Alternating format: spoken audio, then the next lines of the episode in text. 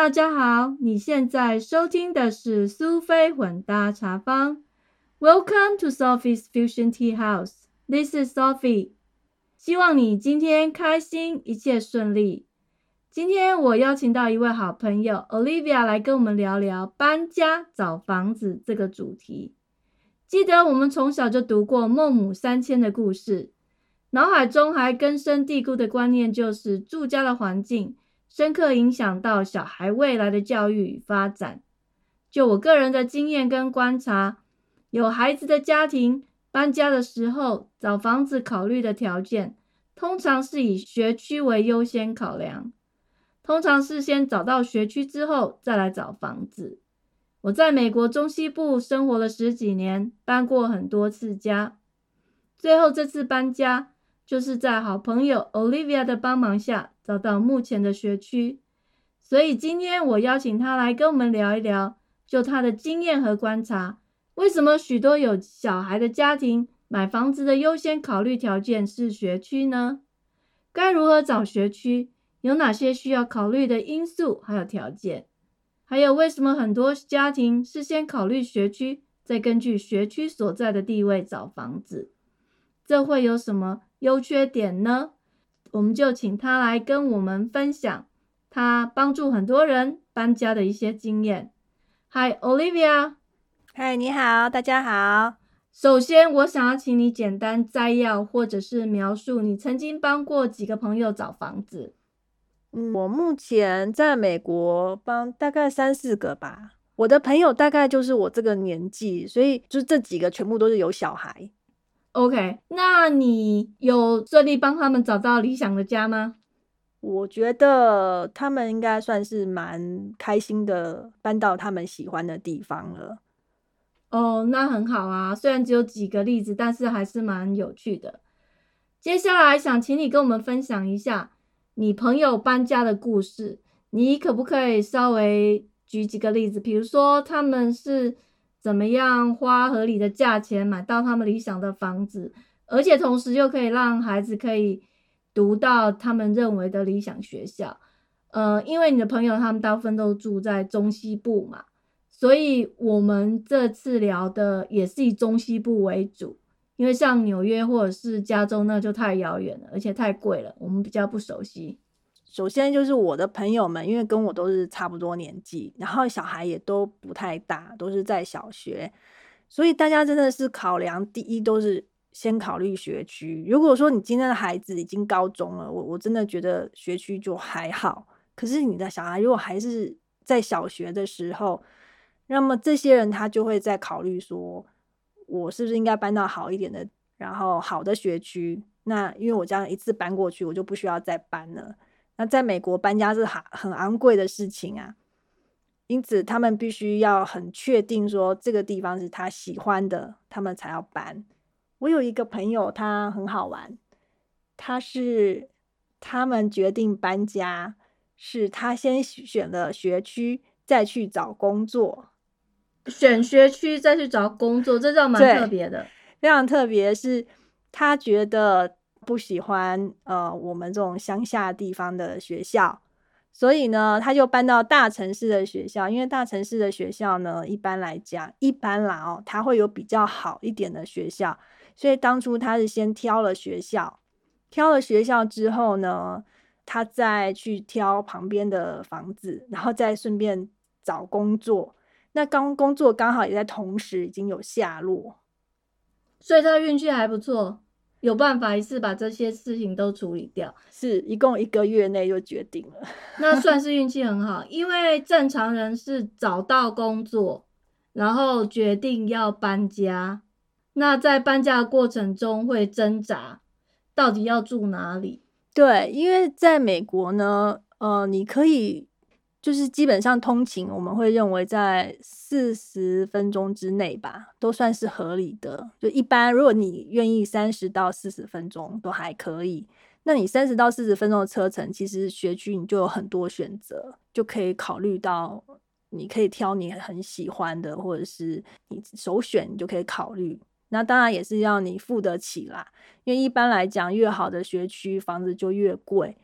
那就是每一个州呢，因为他们通常哦，有一些州它是会对于好学区呢，它会课一个额外的税，房屋税。那课这些额外的，它会给当地的学校。对，就是 property tax。对，所以但是呢，我呃，像我在的这个区是在我在 Indiana，Indiana 它是没有这样子的一个税，它有房屋税，它也会把房屋税一部分拨给学校使用，但是它并没有额外的这个房屋税给学校。可是因为有一些区，他们几乎是没有什么商业商店或是大型的工厂或什么之类，所以几乎教育经费都是靠房屋税。像我们之前，那我们学校是大学城，可能大家想说一个两万多人的城市，其实它如果没有学生在的话，它就等于几乎是快空城了。那所有的工作人员或者是生活都是跟这些学校有关，所以像那种地方，他们的房子特别贵，因为他们所有的收入，地方政府的收入就是靠房屋税。对的。所以呢，就是每一个区域不一样，因此大家在找工作的时候，我觉得必须要特别去考量这个问题。好的学区呢，它的房子真的都比较贵，因为一方面它比较容易保值，那因为它很贵，所以它相对的它的税也会很高。好学区有这个额外的这种房屋税的话，它就会更高，所以它是两种相互加成上去的。像我们这里的房屋税就很高，其实羊毛出在羊身上啦。我觉得在某种程度上来讲，除非你家没有小孩，你就不需要住这么好。因为如果你是老人，你没事付那么多房屋税，你也用不到。那如果有小孩的话，其实像我们的学区，因为那个学生太多了，学校这整个加盖，他们就整个多出一块 section。那整个是全新的，那都是靠这些税金来的，然后资源有的甚至比当地的那个大学都还好。对，所以实际上我觉得所谓的好学校，嗯，它旁边的房屋税会这么高，我觉得是有道理的。我也很愿意付这个额外的啦，但是刚好我这个区域就是没有。嗯，谢谢。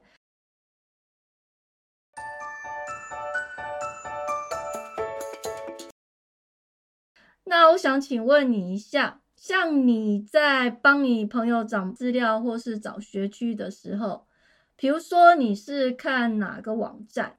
啊，其实我比较常用有两个，一个是 Great Schools，啊，G R E A T S C H O O L S，Great Schools dot O R G 这个网页，然后还有另外一个是嗯，Niche dot com，N I C H E。点 com niche dot com 这个呢，它会包含大学。那么 Grade Schools 呢，好像只有到高中而已。那这些都是全国式的吗？美国全国的吗？对，它是一个全国性的一个网站。那它上面的数字呢，基本上是由学校提供的，而且呢，它会呃每个学校它会打一个分数。这个分数怎么来的呢？这个分数就有点类似说，哦，比如说他考试，那么考试的成绩呢，他就用考试的成绩来来看他排名在哪里。他是看整个州的这个 state test 吗？嗯，要说明一下，这个 Great Schools dot org 这个网页呢，它在一七年的时候，它更改它的评分标准。以前它就很纯粹，就是用考试的成绩来代表。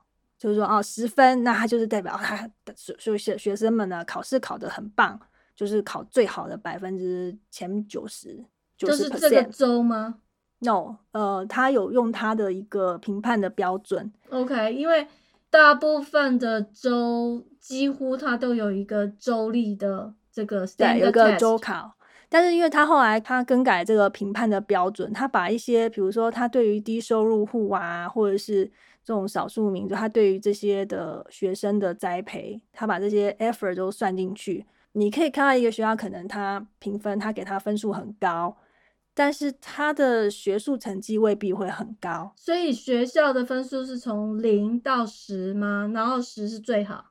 呃，一到十，十是最好，一是最低，但是也是一个常态分配，所以一般中间的这种分数可能是呃四五六七这种是最多的，四五六七的学校很多，对不对。对对，那当然分数很低，什么一分啊或者十分，它就会相对比较少一点。哦，对啦，所以能够到十分的学校占的比例高吗？不高。就是要看地区，有的地区一间都没有，就像我在那个地区，最高就七分吧。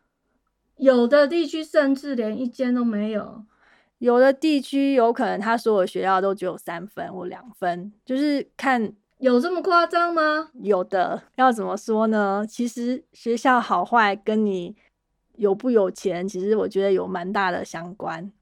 哦，就是这个区的房子，我们刚刚提到，比如说房子的价值，房屋税高不高？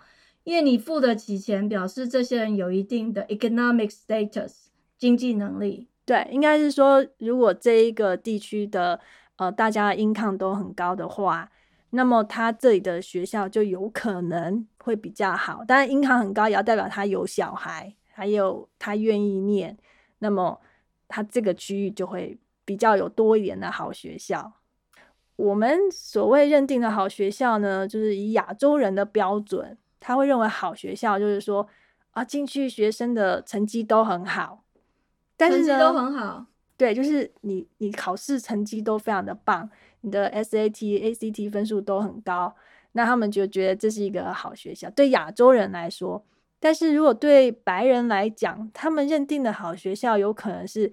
呃，他会喜欢看这个学校的风气啊，有没有很多呃球队，有没有好的 coach 很重要。对对，就是对美国人来讲，他们会有不一样的考量。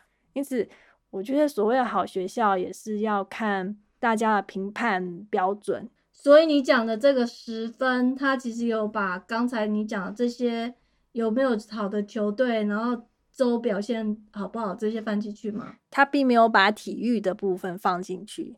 但是呢，它有比较多的呢，它是用你的学术成绩，可是它也一样考虑到一些就是低收入户这些弱势家庭，呃，弱势的学生，你对他的照顾有没有足够？这个是美国教育蛮特别的地方，就是说有很多好学区哦。我们刚刚有提到房屋税很贵，但是有一些人他真的很穷，他住不起，那怎么办？在这好学区的周围，有一些像是 property house，就是嗯比较贫困的人，那政府补助的一些住宅，他们会把小朋友从这些地方有专门的校车去载他们来好学区读书。那所以就会有一些好的学区呢，它里面会有几个百分比的名额是让。经济弱势的人来这里也能够享受更好的资源来读书，这样子。我之前遇到过一些学生，他们的学校是有这样子的一些，就专门他们是固定坐校车从别的地方来的。哦，那这样子真的很好。对，但是好学校很有趣，是比如说有一些特殊教育，所谓评分比很高的学校，它特殊教育不一定做得好。那有一些评分比很低的，他的特殊教育反而做的很不错。如果你是家里是特殊儿童的话，那么你就不需要看我刚才讲的这两个网站，你必须要另外去找资源。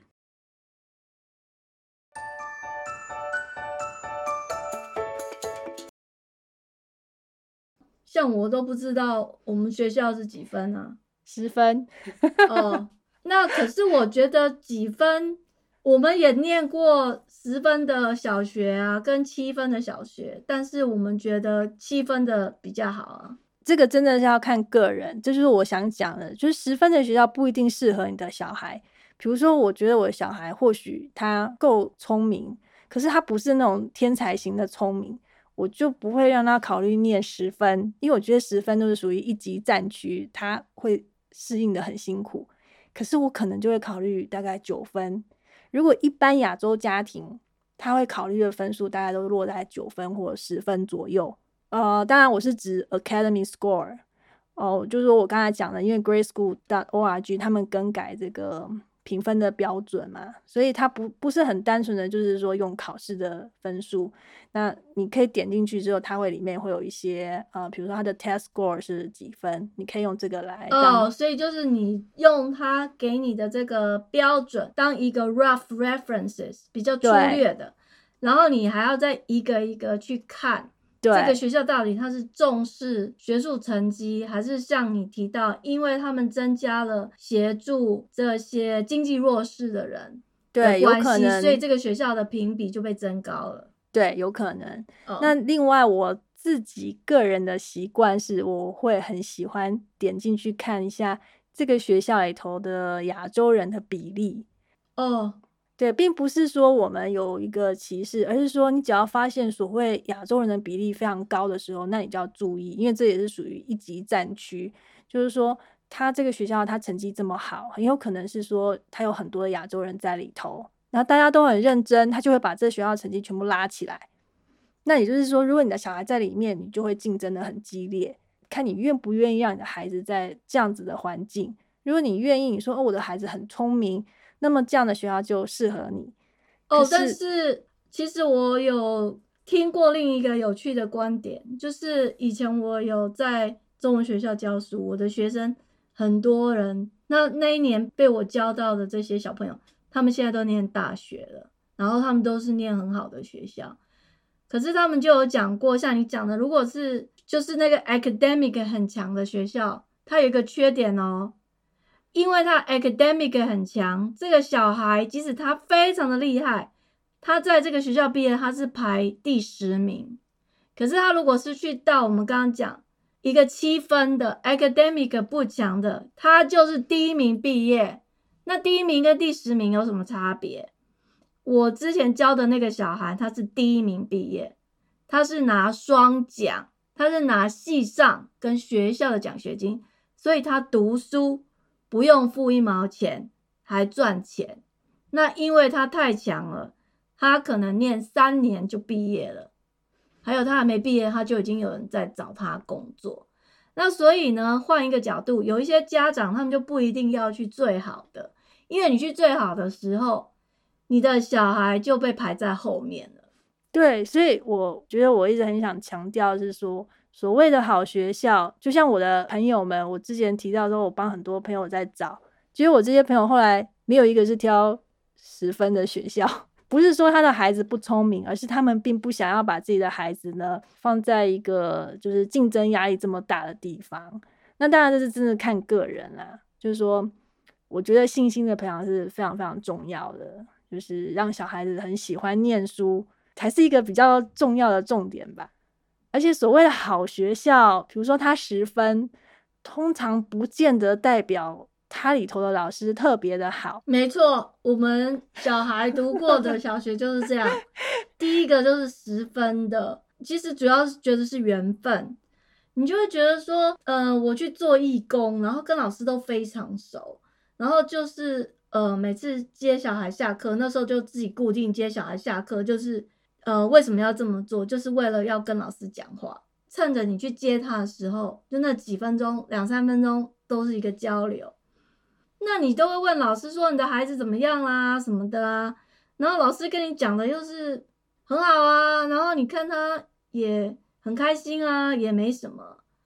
可是等到我们因为搬家的关系，我们换去的学校是七分，其实我根本就不知道，是后来人家跟我讲才知道。那去开那个什么 Teacher Parents Conference，老师跟我们讲的时候，我跟我先生听了，眼泪都快掉下来。哈，我小孩从 Kindergarten 到一年级，好像根本就没有读书，因为呢，他换了这个二年级的老师跟我们讲说，哎呀，你这个孩子有这个这个这个那个那个问题，天哪，他需要去上什么语言辅导啊，还是干嘛的？我们才恍然大悟说，哦。我们在十分的学校，虽然是十分，可是这个七分的学校，老师比较有人情味，对，所以老师就会跟你讲，你这个孩子怎样怎样。可是问题就来了，老师有人情味，他帮助你，提醒你，跟你说你的孩子需要哪方面的协助。可是很抱歉，这个学校没有经费，所以他没有办法。让你的小孩去额外上什么课，所以我们就自己花钱送他去外面补习。我们后来又辗转在搬家的时候遇到的就是好学校，这个时候就更惨了。小孩是真的完全没有办法适应，因为学校太好了。你想想看嘛，从十跳到七，七再跳到十，然后教材又很难。可是学校它就有很完善的制度，它有什么 intervention class，就是我们中文讲课后辅导班，他就把你的小孩送去课后辅导班。然后呢，课后辅导班上完之后，他会叫你考试。如果你成绩太烂，他就会跟你说，你还要去上 summer school，summer school 再不行，你还要去上什么 ESL，就是他有整套完整的这个 backup 的 program 来帮你，这是好学校。那这些家长因为也付很多钱，所以我觉得好坏真的就是看运气啦。对，所以我一直要跟大家讲，就是不要因为。呃，他看起来十分，你就一定要让他去念。就是你要先去学校，先去看一下，你喜不喜欢里面的风气啊？我自己是喜欢老师比较嗯和蔼可亲的啦。所以如果去学校看一看，哦，这些学校老师看起来都很 nice，看起来都非常的亲民啊，看起来很好沟通。那我就觉得这个学校我愿意念哦。当然啦，我也是喜欢看这亚洲人，不要太多，也不要太少的。就是我的小孩不是在里面是唯一的亚洲人，因为我我住的地区亚洲人很少嘛，就是比例好像不到百分之一吧。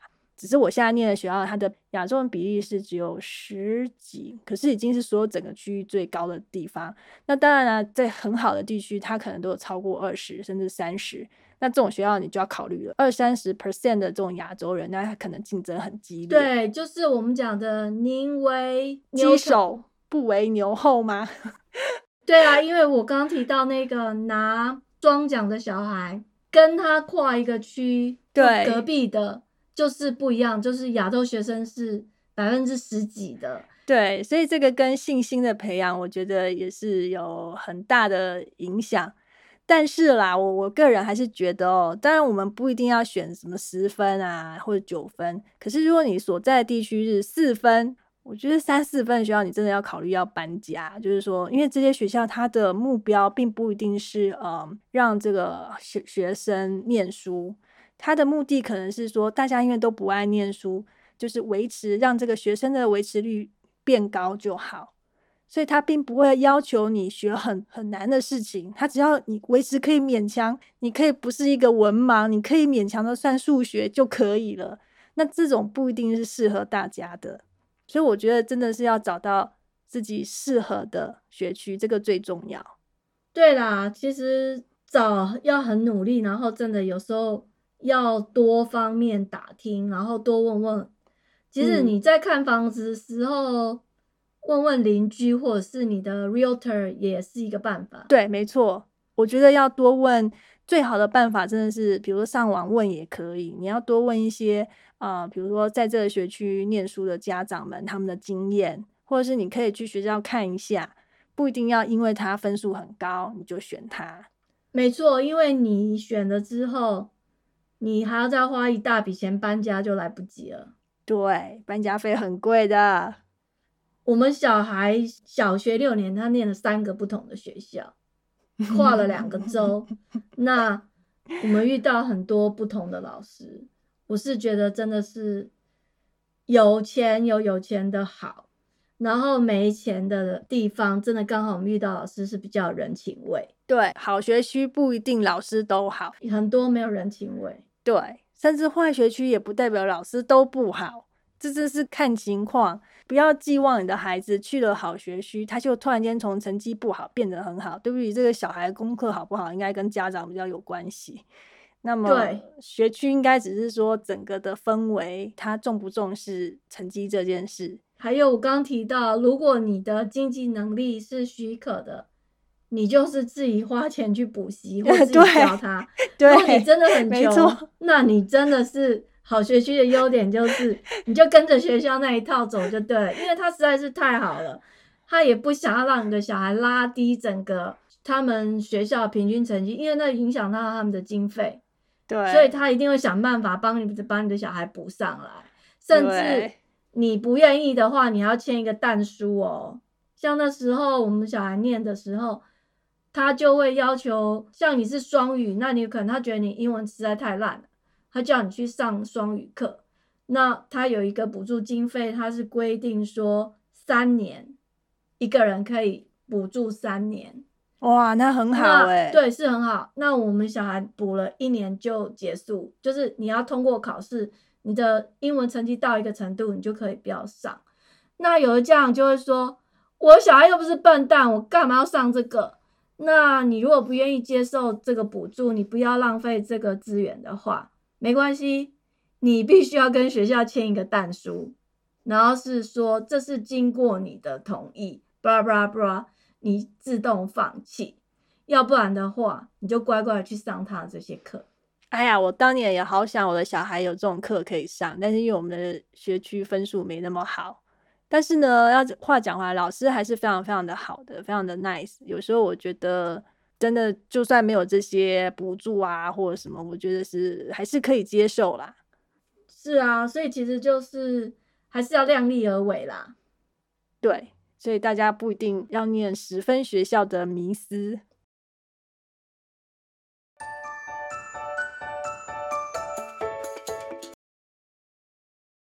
那最后想问问看，你觉得搬家、选房子跟学区有没有什么特别感想？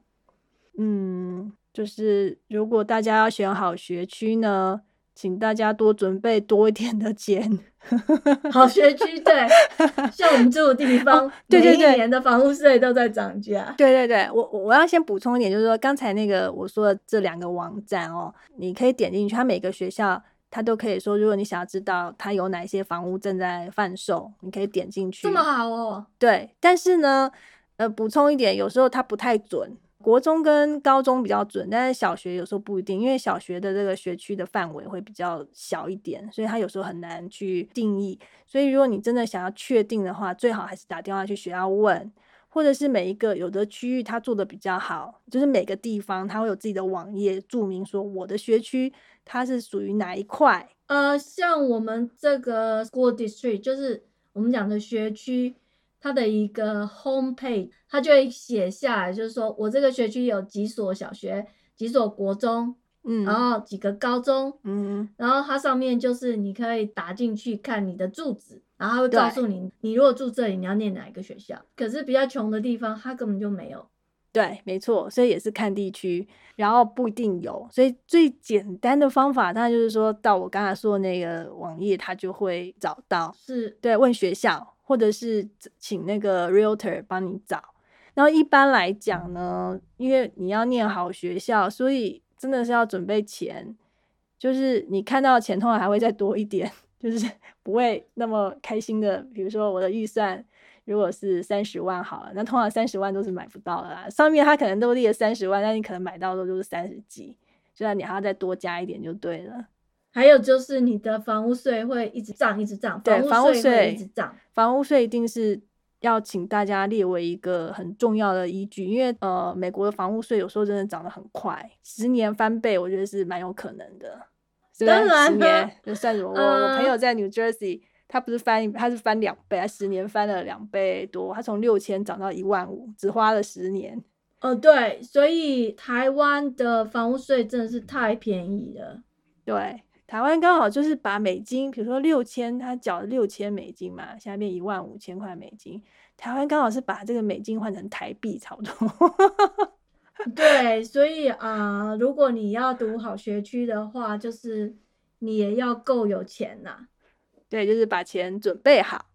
那 这样子的话，就是你也不用送小孩去补习，因为学校就可以帮你把它准备好好的。诶，再补充，如果是师范学校，你可能就随时准备要补习的，因为万一大部分的家长会不希望自己的小孩子是刚好可以 pass 那个标准，我们都会希望小孩永远是在前面的，这时候就请你准备钱再去补习吧。哦，对，以后还可以再聊一下补习，因为在美国其实加州当然就跟台湾补的差不多了啊，其实蛮多地方你以为没有补习，他们其实也都有在补习。对我觉得补习也是一个很有趣的话题。OK，谢谢你，谢谢大家。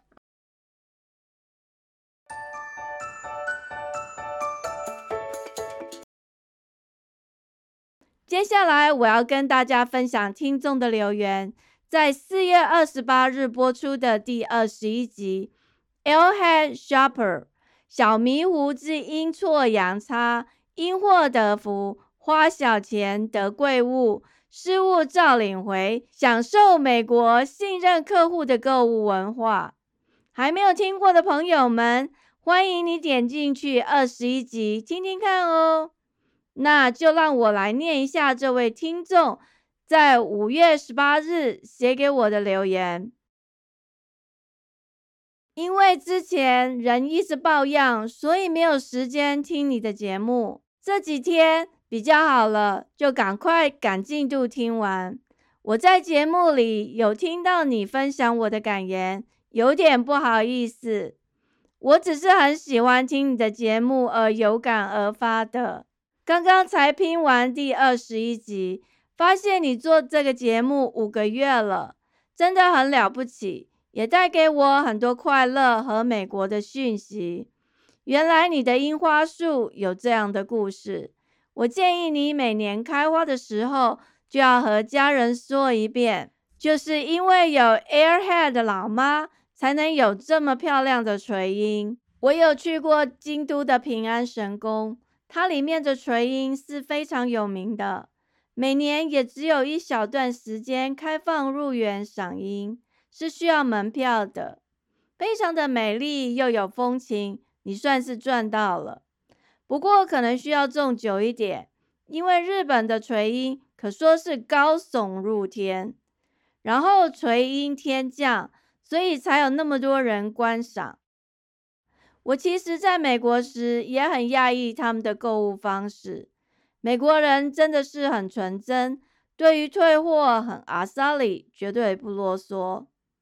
我知道在 L A 很多华人会在学校有舞会或 party 的时候，去高级百货公司买礼服，然后穿去参加典礼。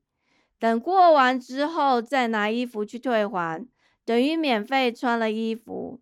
但奇怪的是，美国人还是接受退货的，这在台湾是不可思议的事。就像台湾的 Costco，常常有新闻说，有人将买到的鲑鱼寿司上的鲑鱼肉吃完，然后剩下醋饭拿去退货，然后 Costco 竟然接受退货，彻底的颠覆了我们的想象。可是想想，这是谁得到好处呢？我觉得退货的人失去了尊严，而接受退货的人赢得了信任。所以我喜欢你在节目最后说的话：美国人的精神是信用，他们先相信你，而非怀疑你。东方人常常就是多一根筋，很多出逃，但是谁知道最后的结果会是怎样？我觉得还是当一个诚实的消费者比较安心。很感谢，我终于赶完我的进度了。我每一集都有听，算是非常铁的粉丝了。谢谢你精神上的养分，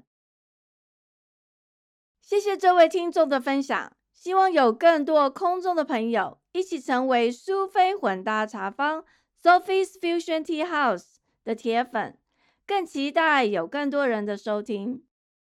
时间过得很快，我们的节目又到了尾声。感谢您的收听，希望你喜欢今天的内容。苏菲混搭茶坊 （Sophie's Fusion Tea House），让我们活在当下，健康开心做自己，找到你喜欢的人生。你如果喜欢这个节目，请记得把苏菲混搭茶坊 （Sophie's Fusion Tea House） 分享给你的朋友，请记得给我一些回馈。这是帮助苏菲混搭茶坊 （Sophie's Fusion Tea House） 成长最好的方式。谢谢您，我们下次见，拜拜。